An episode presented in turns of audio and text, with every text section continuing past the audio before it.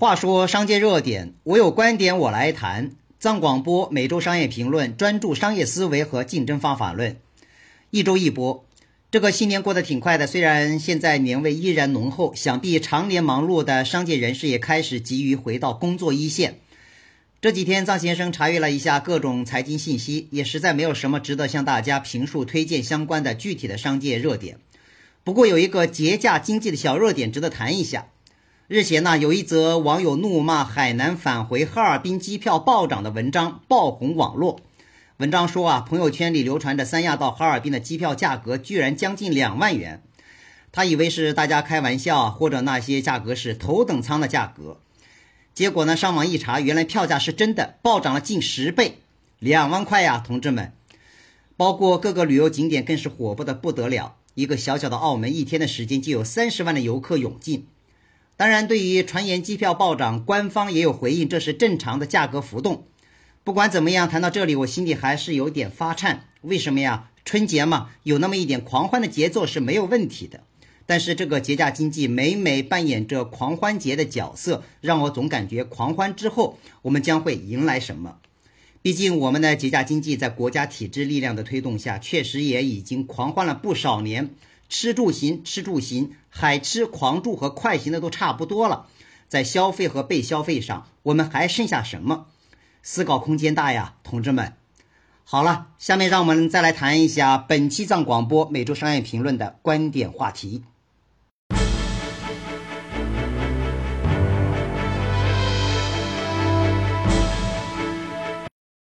这期节目我们不再谈什么棒槌式的经济结构了，谈来谈去还是最终回归到企业经营方法论，来研判我们如何通过消费和被消费的经济关系开展不同的商业竞争工作。上期节目也谈到了商业法西斯和物种霸权这个现实的问题。其实上，在商业竞争的任何时期均会存在，只不过表现方式不同而已。不管怎么说，藏先生肯定是希望企业家、创业家朋友们在新的一年当中都能够大赚特赚一把，能够好好的赚一回，才能够更安心的做好企业经营。这几年一切都是快节奏的飞跃，我们的时间总感觉流逝的也非常的快速。我们之所以慌乱，之所以也不再推崇企业经营方法论的原因，也在这里。大家想一想，我们商业经济环境现在难堪的地方在于，我们企业家、创业家朋友们本来都还是比较正常、有点智慧的正规军，哪怕只有那么几条枪，好歹也讲究一个攻城略地的方式方法。现在突然被现代商业社会当中出现了被现有体制允许的几个成功土匪所带动，加上现代电子信息服务的异常发达，一下子全国流行当土匪了。个个都乐于建一个虚无的山寨，然后号称已经占山成王了。而且每个人一天到晚在现代自媒体环境当中四处炫耀自己或者他人的抢劫而得的战利品，且为颠覆二字为尊。大家想一想，万事万物的成长演绎再怎么变化，都是有规律可循的。现在流行将一些短暂成功的创新商业案例一下子标榜成规律。明显严重违背的商业生命的规则，最终谁颠覆谁，天才知道。这也是我个人一直坚持任何万事万物均离不开方法论的原因所在，更是我一直力挺实体经济的所在。关键是土匪群体的力量不仅强势兴盛，甚至继续在蛊惑人心，多少有一些商业邪教的味道。从某种意义上而言，这也是现代电子信息服务产业的伟大胜利。诸如互联网吃住行购物、互联网工作生活信息服务等平台化商业交易模式，一下子将商业竞争的原有环境抹平了，快速增加了更多的消费场景，也预示着不同领域企业将面临更多的竞争阵地的选择，让以往的竞争方法不再神秘，然后又建设了另一种关于商业竞争的神秘性。恰恰这些以提供电子信息服务平台的力量，永远只掌握在少数人的手中，且由背后的神秘的力量进行助推，最终不仅造成了传统商业模式明显不适应于眼前的竞争方式，连以电子信息服务技术能力为主导的新进入者，也明显感觉到商业竞争成本只有叠加的不堪重负，大家都只能负重前行。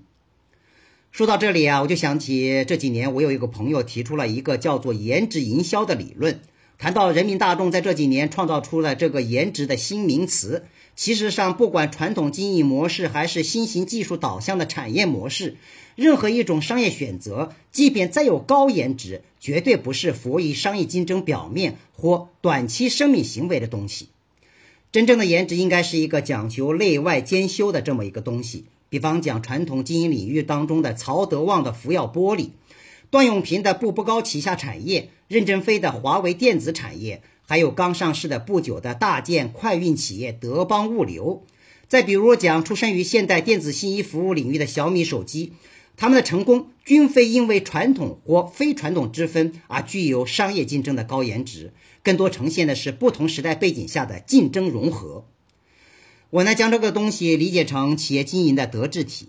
德就是德性的德，智就是智慧的智，体就是体能的体。在所谓传统商业经济和创新商业经济并存融合发展的现实当中，谈谈这个企业经营的德智体还是有必要的。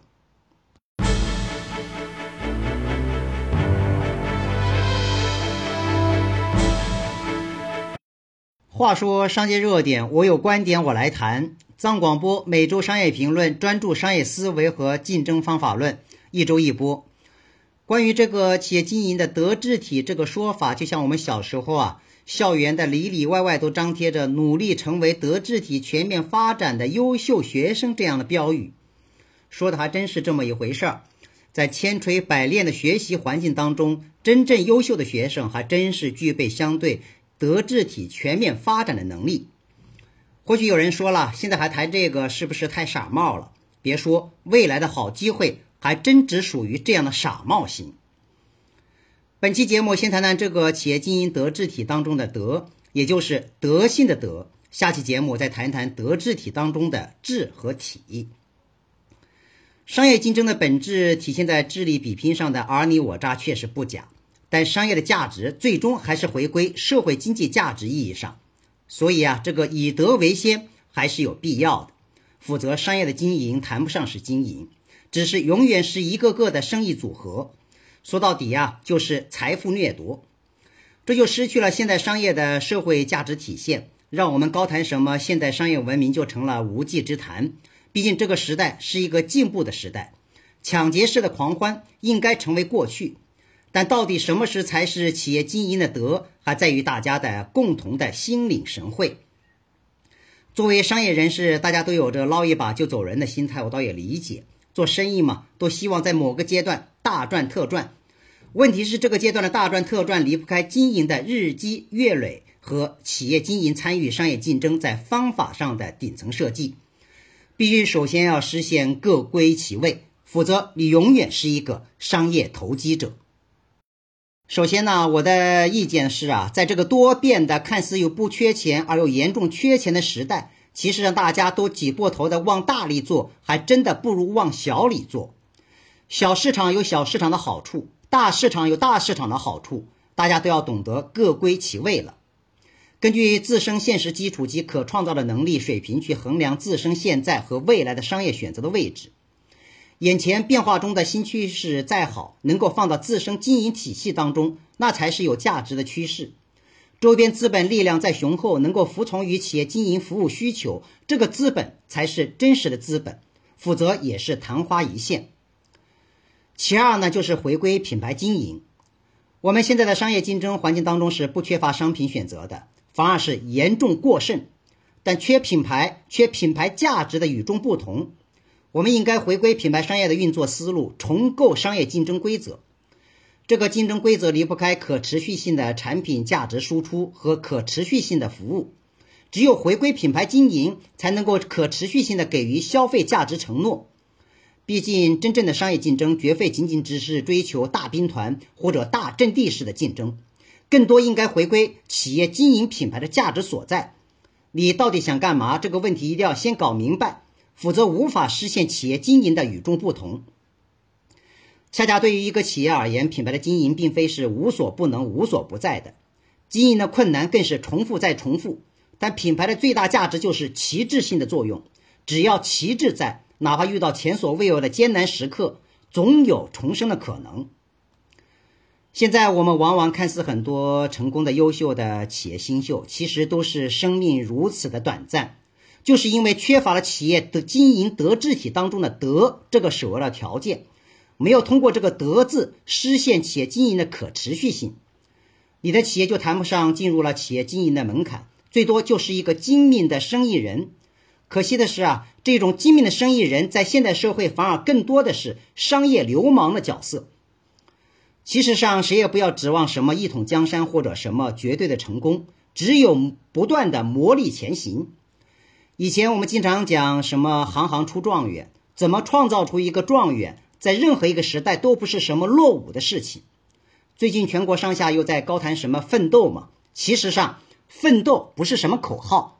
按照以上所谈的企业经营的德智体当中的“德”字角度解释，我认为就是耐住寂寞。耐住困苦，坚守真知，视为奋斗。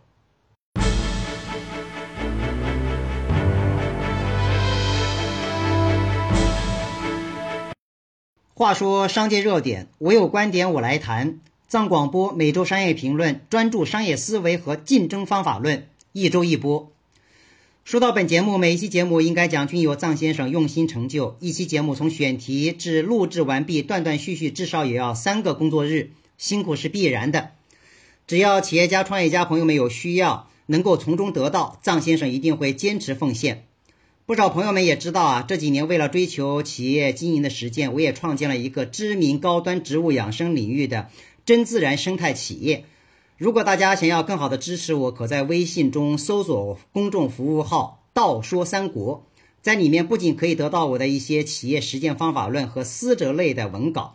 里面还有一开了一个小店，欢迎有送礼需求的单位和自家养生需求的经营人士勇敢下单购买我的幺耳神菇产品。按照老顾客们的话说，藏先生所经营的产品绝对是良品和孤品。